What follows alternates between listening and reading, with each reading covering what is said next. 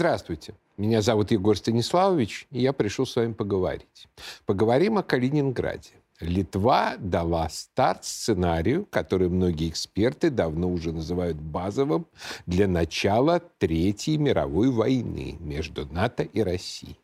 Объявила блокаду Калининграда. Для начала частичную. В рамках так называемого соблюдения санкций ЕС в Калининград перестанут пропускать стройматериалы и металл, а также водку и икру. Причем в ответ на протесты Москвы Литва заявила, что делает это по благословению Еврокомиссии.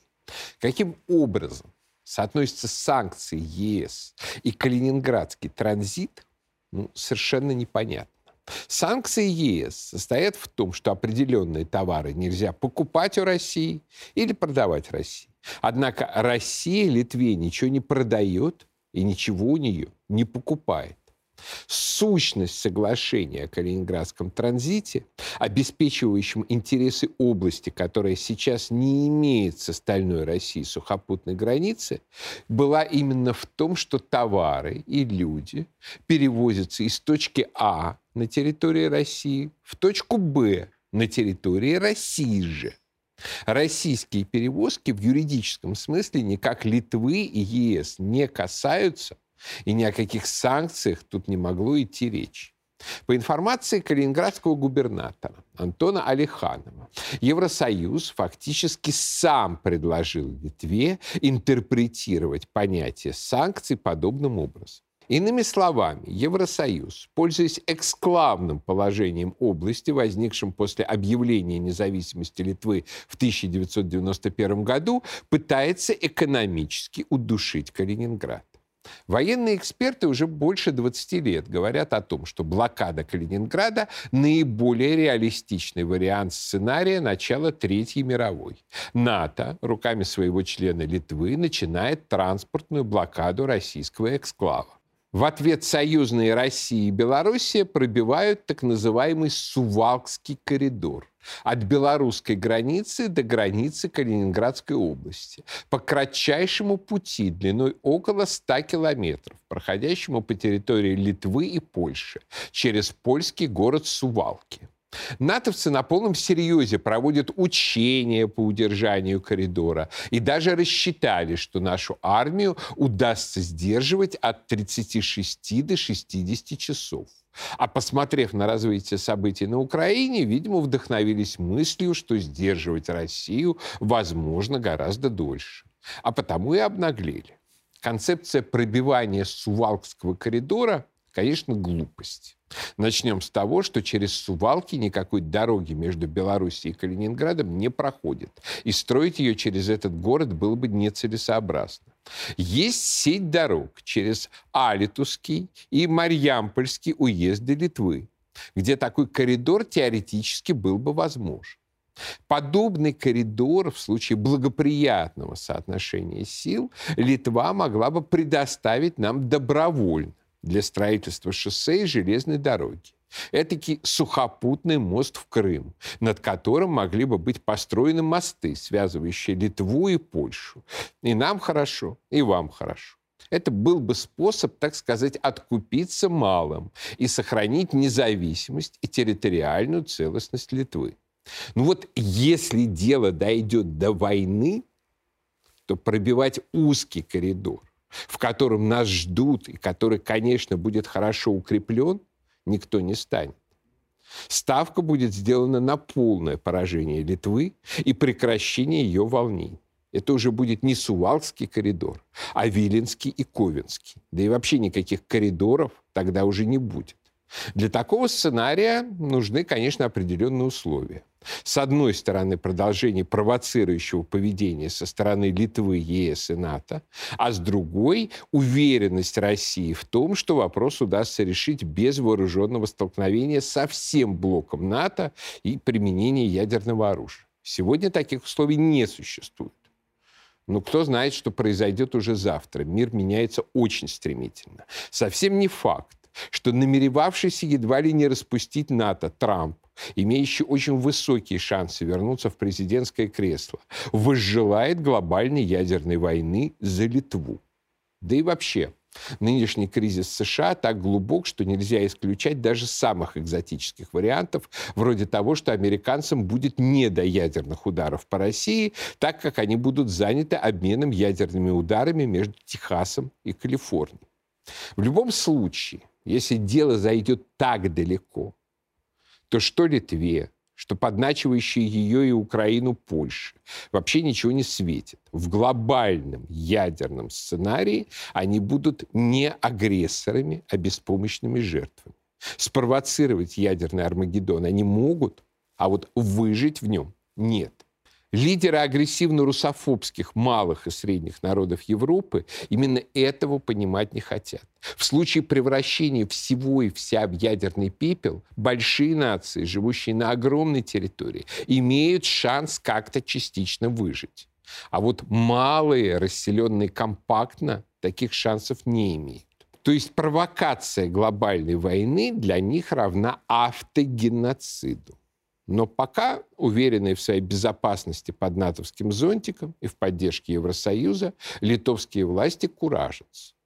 Почему у ЕС так чешется Калининград, в общем, понятно. Потому же, почему он так важен для нас. Восточная Пруссия – это кусочек, так сказать, коренной романа германской Европы, перешедший в руки России в качестве компенсации за страдания нашего народа в Великой Отечественной войне. Для Запада это скандал. Русские находятся там, где с западной точки зрения находиться не должны. И к тому же неприятное напоминание о том, каким именно образом мы там оказались. Это, так сказать, шрам на ботоксном теле старушки Европы, который она мечтала бы стереть любой ценой. Проблема, однако, в том, что для самой России Восточная Пруссия – это отнюдь не инородное тело, хотя это самый молодой регион страны. Во-первых, она населена русскими. А там, где русские, там Россия. Во-вторых, историческое отождествление Пруссии с Россией идет с глубокой древности, когда никаких пришлых немцев там еще и в помине не было. Славяне активно участвовали в торговле по янтарному пути, шедшему от Балтийского побережья в Пруссии до Рима. Некоторые предания выводили из Пруссии Рюрика, и эти предания стали основой сказания о князьях Владимирских, в котором сформулировалась официальная идеология России эпохи Ивана Грозного.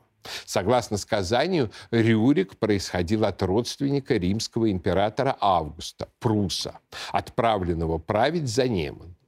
Из прусских бояр выводили род предка Пушкина Радж, даже если все это были легенды, то удивительно та настойчивость, с которой русское сознание увязывало наши корни именно с далекой, занятой уже немцами Пруссией. С немцами, основавшими Кёнигсберг, впрочем, тоже не все так просто. Мы привыкли смотреть на Тевтонский орден сквозь призму польско-литовской историографии, в которой он выступает врагом номер один. Многие в детстве зачитывались романом русофоба Генрика Сенкевича «Крестоносцы», заканчивающимся победой поляков и литовцев над тевтонцами при Грюнвальде. Ну и, конечно, добавлялись ассоциации. Тевтонцы – собратья ливонцев, которые наши враги. Они детей в Пскове живьем и жгли. Мы сами это в кино видели. А их потом Александр Невский бил то есть главные враги. А вот свободолюбивые братушки, поляки и литовцы должны быть нам друзья. На самом деле такая система взглядов, кажущаяся нам естественной, в корне ошибочна. Появление в XIII веке немецких рыцарей в Прибалтике, если смотреть на историю с высоты птичьего полета, не повредило Руси, а ее, по сути, спасло. Нашествие монголов на нашей земле было неизбежным. С другой стороны, на западных границах Руси поднималась агрессивная, жившая по той же модели надбеговой экономики, что и монголы, Великое княжество Литовское. В XIII веке Литва начала бросаться на русские земли, как волк. В XIV захватила большую их часть.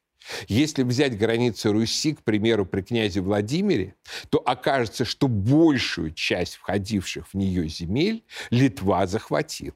Потом, с участием Польши, Литва начала превращать эти земли в пресловутую Украину со всеми очевидными сейчас последствиями. С конца 15 до первой трети 21 века Значительная часть истории России – это реконкиста захваченных Литвою наших исторических земель. И еще неизвестно, сколько это продлится. И вот, представим себе, что было бы с разгромленной монголами, обессиленной Русью, если бы на протяжении нескольких столетий силы Литвы не были бы скованы агрессией Тевтонского ордена. Немецкие рыцари перемололи значительную часть сил Литвы. Так что на захваты на Востоке их осталось гораздо меньше. И Литва споткнулась о Москву. Есть, конечно, экзотическая теория, что вот если бы Литва объединила все русские земли, то она бы крестилась в православие, и была бы Русь литовская, и были бы мы сейчас европейским государством. А сопротивление Москвы бросило Литву вместе с Малой и Белой Русью в объятия Польши. Но те, кто так говорят, попросту поверхностно знают историю Литвы. Уже первый ее сильный князь, Миндовк, стремился к принятию католицизма и связям с римским папой. Ему мешало это сделать только то, что тевтонцы настаивали, что он должен креститься у них, а не у папы или у поляков. Все православные зигзаги части литовской знати, которые так нам помогли на Куликовом поле, тоже были лишь встречной реакцией на деятельность тевтонцев. Если Ливонский орден и в самом деле был неудобным, хотя и не слишком неудобным на самом деле, соседом Новгорода и Пскова, то вот существование Тевтонского ордена Руси было очевидно выгодно. А вот его ослабление после Грюнвальдской битвы и усиление Польши было для нас вредно, хотя и исторически закономерно. Немецкие ордена в Прибалтике были продуктом демографического перегрева средневековой романо-германской Европы, закончившегося с эпидемией черной смерти в XIV веке, после которой в Восточной Европе начался реванш славян. Но в польском случае этот реванш был для нас, русских, совершенно не на пользу. Не будем долго останавливаться на эпизоде с вхождением Восточной Пруссии в состав Российской империи в ходе Семилетней войны 1752-1763 годов, когда Иммануил Кант стал присягнувшим подданным императрицы Елизаветы Петровны, охотно ужинал с русскими офицерами и даже давал им частные уроки по самым разным наукам. Важно осознавать, что к тому моменту в состав Российской империи входили уже земли бывшей Ливонии где многочисленные аздейские немцы давали офицеров в русскую армию и ученых в Петербургскую академию наук. Восточная Пруссия, если бы ее не вернул по сумасбродству Петр III, скорее всего, тоже комфортно интегрировалась бы в Россию. Кант стал бы действительным членом Императорской академии в Санкт-Петербурге. И Восточная Пруссия была бы не цитаделью воинственного прусского юнкерства, а школой боевого русского офицерства, которое было готово служить России даже против Германии. Поразительный факт. Несмотря на атмосферу недоверия, которая существовала в России, особенно в славянофильской публицистике, по отношению к аздийцам в XIX веке, в тот момент, когда Россия и Германия сошлись в схватке Первой мировой войны, не было зафиксировано ни единого случая предательства со стороны офицеров этнических немцев. Наоборот, именно этнический немец, русский генерал Павел Карлович Ренинкампф нанес Германии стратегическое поражение, которое обрекло ее на конечный проигрыш в Первой мировой войне. И произошло это как раз на территории Восточной Пруссии, под Гумбинином, ныне Гусев, 20 августа 1914 года. Прекрасно подготовленные командовавшим Виленским военным округом Ренинкамфом а, части первой русской армии разбили превосходящие силы немецких генералов Притвица и Маккензина. Между прочим, Маккензин был одним из самых эффективных немецких генералов Первой мировой. Кайзер испугался, что русские сейчас захватят Восточную Пруссию и снял для ее спасения три корпуса, наступавших на Францию. Именно этих корпусов немцам не хватило, чтобы сломить французов и взять Париж. А вся механика немецкого военного плана в Первой мировой войне была завязана именно на быстром разгроме Франции. Когда его не получилось, Германии оставалось только отбиваться, как раненому зверю, и надеяться на чудо. И вот эта смертельная рана Германии была нанесена именно генералом Ренинкамфом под Гумбининым в Восточной Пруссии. Эта победа, к сожалению, не была по достоинству оценена из-за того, что немцам удалось разгромить вторую русскую армию, вторгшуюся в Восточную Пруссию с юга, армию генерала Самсонова. А армию Ренинкамфа командование фронта двинуло не навстречу Самсонову, а на занятие Кенигсберга. В результате стратегическая победа Ренинкамфа и оперативное поражение Самсонова были объединены кличкой провалившейся восточно-прусской операции. Ренинкамфа начали обвинять в том, что он якобы предал Самсонова, толсто намекая, что дело в немецких корнях, и в конечном счете ушли из армии. До сих пор определить невежественного идиота, начитавшегося советских пропагандистских книжек, можно по дежурной фразе «бездарные Рененкампф и Самсонов». Конец генерала тоже был героический и трагический. В 1917 году Временное правительство бросило его в Петропавловскую крепость, пытаясь обвинить хоть в чем-то, но не смогло. А в апреле 1918 в Таганроге большевики, только что заключившие предательский Брестский мир, потребовали у генерала стать военспецом и воевать с белыми. На что Ренинкамф ответил, чтобы спасти жизнь, я не стану изменником и не пойду против своих. Дайте мне хорошо вооруженную армию, и я с радостью пойду против немцев. Но у вас нет такой армии. Его расстреляли. Восточная Пруссия еще в годы Первой мировой войны стала полем русской славы. Прадеды многих из нас сражались на этом поле.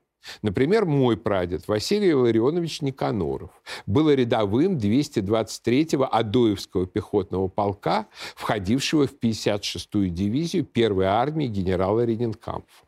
В сентябре 1914 он попал в плен при боях на границах Российской империи и Германии у городов немецкого Ширвинта и российского Владислава. Сейчас это граница России и Литвы. Причем Россия парадоксальным образом находится с бывшей немецкой стороны. Этот город Ширвинт, ныне поселок Кутузово, вообще неожиданно вошел в русскую культуру. Под ним воевал Николай Степанович Гумилев, он упоминается в Шолоховском Тихом Доне. В Великую Отечественную войну наши солдаты пролили в Восточной Пруссии столько крови, что были убеждены, купленная такой ценой землица точно наша. Эти бои в Восточной Пруссии замечательно описал в повести «Адлик Швенкитен» Александр Исаевич Солженицын. Именно на юге Восточной Пруссии капитан Солженицын совершил один из своих воинских подвигов. Спас оборудование батареи акустической артиллерийской разведки. Он был представлен к ордену боевого красного знамени, но награждение не состоялось из-за ареста. Зато в числе наград Солженицына была медаль за взятие Кенигсберга. Та местность, где Солженицын спасал батарею, сейчас не в России. Это часть Польши. И послевоенная судьба Восточной Пруссии довольно обидна. Товарищ Сталин откупался от Польши за забранные у нее в 1939 году Западную Украину и Беларусь. Откупался каким-то нереальным количеством земли. Восточные регионы Германии, южная и большая часть Восточной Пруссии, наконец, Белостокский район Беларуси тот самый, который смыкал бы сейчас Калининградскую область, Белоруссии и России. Все это было скормлено Польше в тщетной надежде как-то приглушить маньякальную русофобию ляхов. Если бы не отдача Польши Южной и Восточной Пруссии и Белостока, никаких блокад, никаких мифических сувалских коридоров сейчас попросту не было бы. Впрочем, и сама Кенигсбергская, а затем Калининградская область была у товарища Сталина немножко сироткой. Ее предложили Литве, но глава литовской компартии Снечкус отказался, заявив, что Литве такой большой кусок территории не переварить. Она и так едва начала переваривать Виленский район и Клайпеду, которые тоже, напомню, были подарены ей из состава Польши и Германии именно Советским Союзом.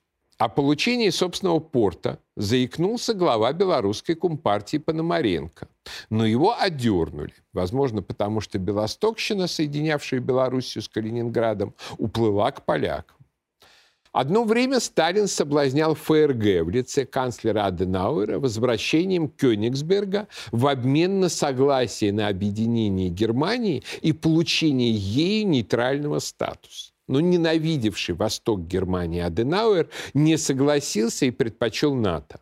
В итоге регион отдали РСФСР по остаточному принципу. И это, конечно, был промысел Божий. Регион был заселен почти исключительно русскими. Это один из самых русских регионов России. 89% представителей трех ветвей русского народа.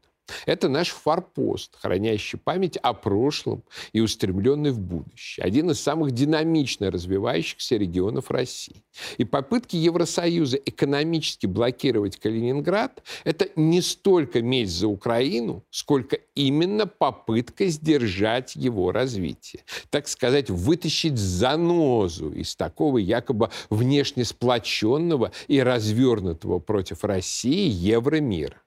Конечно, использование в этой блокаде русофобской глупости Литвы весьма показательно. Литва, как все прибалтийские страны, как почти все постсоветские страны, пошла по одному и тому же глупому пути. Осколком СССР, хапнувшим территории в советских административных границах, следовало проводить предельно осторожную политику, ничем не напоминая России о неудобствах Беловежского миропорядка. Не должно было быть никаких трудностей с границами, с транзитом, с русским языком и культурой. И тогда сентиментально европейничающие русские не обращали бы внимания на то, что перед нами за границей. Вместо этого постсоветские лимитрофы, все как один бросились делать существование России в беловежских границах предельно неудобным, дискомфортным, ежеминутно напоминающим русским о том, что это все геополитические карлики, которые нас ненавидят. Ну и это учило нас платить им тем же. Часть этой расплаты сейчас ощущает на себе Украина. Но ошибаются те, кто думает, что это конец. Это только начало и задирая Россию в Калининграде, я не буду говорить, они рискуют получить ответ. Не то, что в Сувалках, а в Варшаве, Берлине и Брюсселе. Нет, они не рискуют. Они его получат. А пока я прощаюсь. Но наш разговор не кончен.